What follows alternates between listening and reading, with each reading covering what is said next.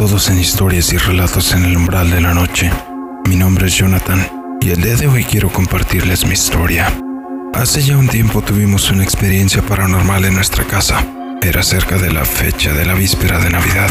En ese entonces mi esposa estaba embarazada del que sería nuestro segundo hijo. Nuestra primera hija tenía en aquel tiempo tan solo cinco años y fue ella quien le tocó vivir esta escalofriante experiencia. Pónganse los auriculares, suban el volumen y apaguen la luz porque están a punto de escuchar historias y relatos en el umbral de la noche. Comenzamos.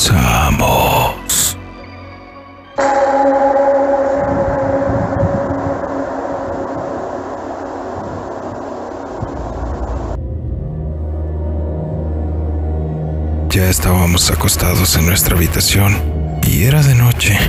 Mi esposa se sentía agotada, lo que es normal para una mujer en sus condiciones. De repente mi pequeña comenzó a llamarme desde la sala. Se había quedado ahí porque decía que esperaría que llegara Santa Claus con los regalos. No hubo poder humano que la convenciera de que durmiera en su cuarto. Papá, Se dirigió a mí tratando de comunicarse. El sonido de su voz era como de cuando recién apenas te estás despertando, pero había algo raro en ella. Algo más. papá, Volvió a llamarme en un tono más fuerte, pero su voz temblaba levemente.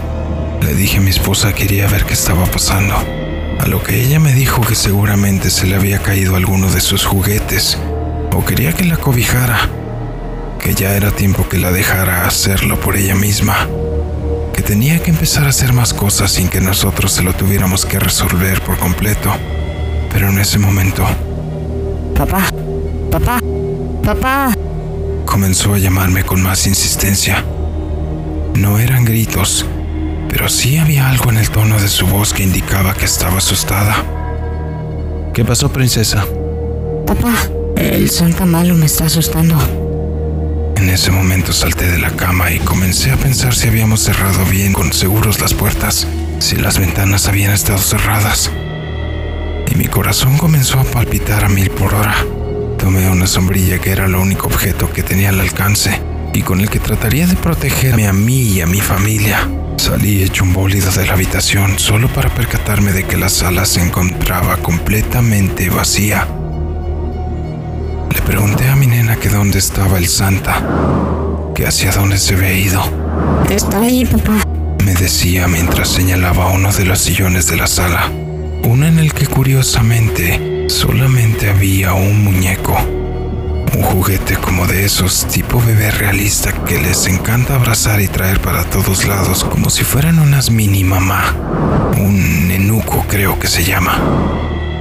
Vi al sillón y le dije, ahí no hay nada mi amor, solo es un muñeco.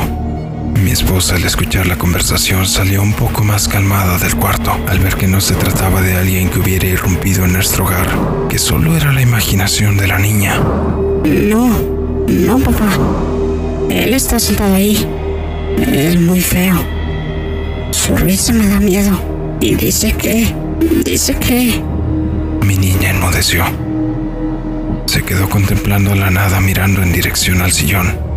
Mi esposa no soportó la situación y con exasperación en su voz tratando de ser paciente, le dijo que volviera a dormir. Que si no Santa no le dejaría sus obsequios que tanto quería. Mi hija parecía haber entrado en trance. No despegaba la vista del muñeco, ni siquiera le prestó atención a las palabras de mi esposa. De pronto hizo una mueca y sus ojos comenzaron a llenarse de lágrimas y gritó. No, el bebé no, no. Mi esposa y yo nos quedamos paralizados. ¿A qué se refería mi niña? ¿Por qué habría reaccionado tan efusivamente? ¿A qué te refieres con el bebé? ¿De qué estás hablando, princesa? Le pregunté en tono calmado, tratando de tranquilizarla, pero la niña no dejaba de sollozar. Me acerqué a ella para tratar de abrazarla, pero hizo un movimiento de rechazo como cuando hacía un berrinche y no quiere que nadie se le acerque. Sin embargo, Aquello no parecía como cualquier otro berrinche. Percibía que mi niña tenía miedo. Volví a preguntarle qué pasaba. ¿Qué le decía el Santa para tratar de razonar con ella? Debí involucrarme un poco más en su juego. Mi pequeña surbió la nariz y trató de hablar lo más serena posible. Es que el Santa malo dice que quiere el bebé, el bebé que tiene mami. Que vino por ese bebé, que no se irá de aquí hasta que... hasta que... No terminó de decir la frase cuando mi esposa la interrumpió y le reprendió.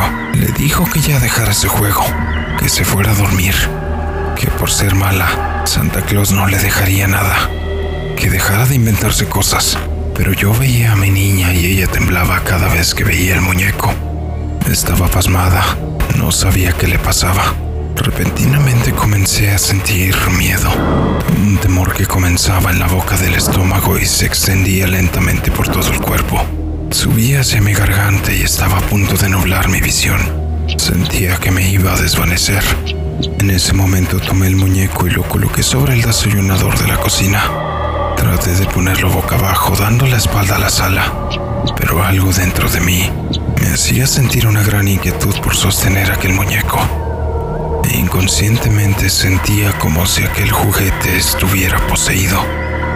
Pero mi escepticismo no me dejaba creer completamente en la situación. Sin embargo, debo admitir que al tocarlo, sentí como si se me entumeciera la mano, pues lo tomé como muchas otras veces había tomado innumerables juguetes de mi hija sin que esa sensación pasara en mi cuerpo. Tratando de evadir el sentimiento le dije a mi hija que el Santa ya se había alargado. Me sentía cansado. Podía notar como mis párpados intentaban cerrarse por sí solos. Yo solamente quería dormir. Listo, el Santa ya se fue. Ahora vámonos a dormir. De alguna manera, el haber perdido contacto visual con el juguete le había tranquilizado un poco. Estábamos a punto de regresar a la habitación. Habíamos comenzado a caminar cuando mi nena me dijo, No, no, papá. Ya no está en el sillón. Ahora está en la cocina y, y está enojado. Instintivamente volteé hacia mi esposa y lo vi.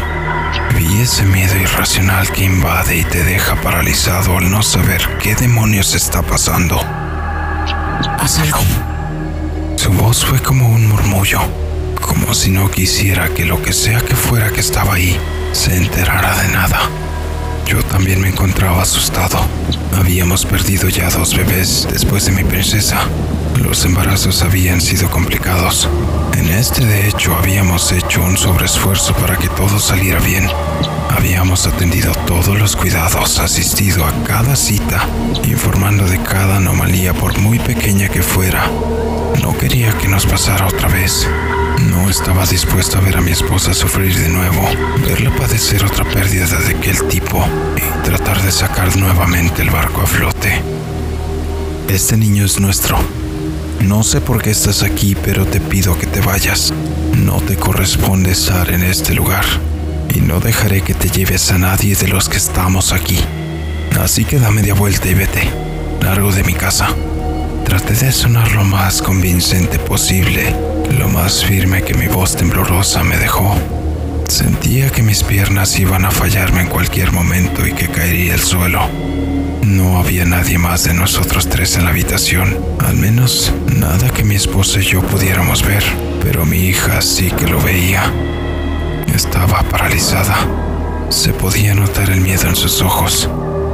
Veía su pequeño cuerpecito temblando y aterrado, aferrado a una pequeña cobijilla buscando que eso lo protegiera de cualquier cosa que estuviera ahí. Él se está riendo, dijo mi hija con un leve temblor en su voz. De nuevo parecía que iba a comenzar a llorar. Las lágrimas ya se asomaban por sus ojos y su rostro había tomado una nueva mueca de verdadero temor. No sé de dónde saqué el valor. Tomé el muñeco por una pata pensando que era el que estaba poseído y lo llevé hacia la calle para dejarlo sobre una de las bancas que estaban en el parque a unos 50 o 60 metros de la casa. Aquel pequeño tramo caminando se me hizo eterno, pues Mientras lo cargaba con mi mano sentía un escalofrío de intranquilidad que se apoderaba de mí, sobre todo en cuanto salí de la casa. El muñeco parecía haber incrementado su peso considerablemente.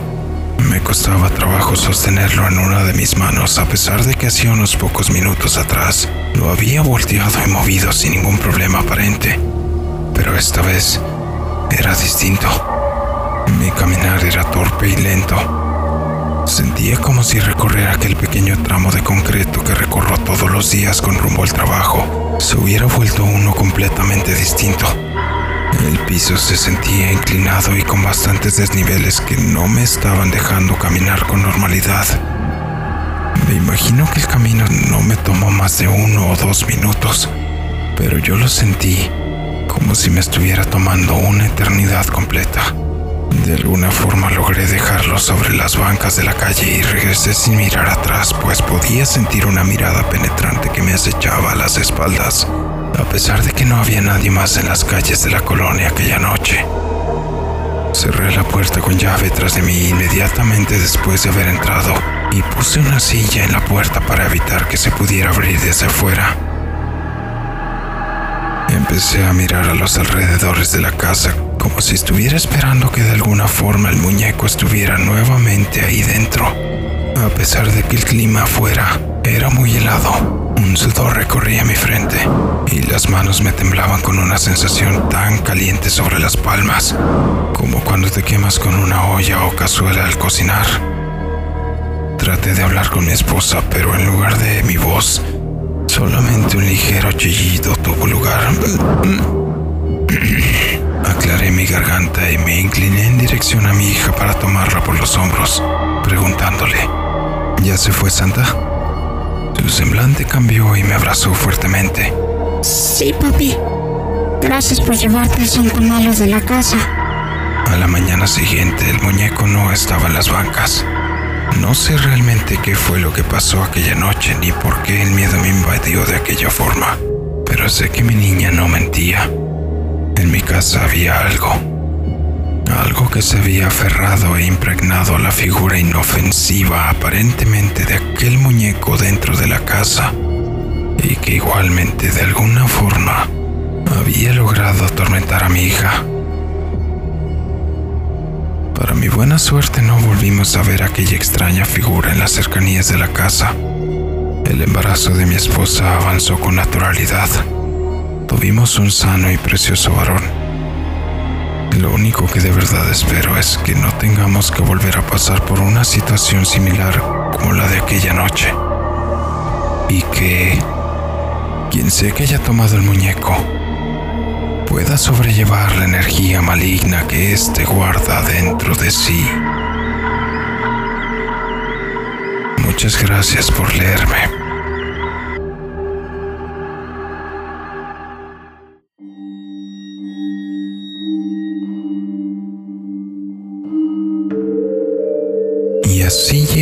Al final de esta historia.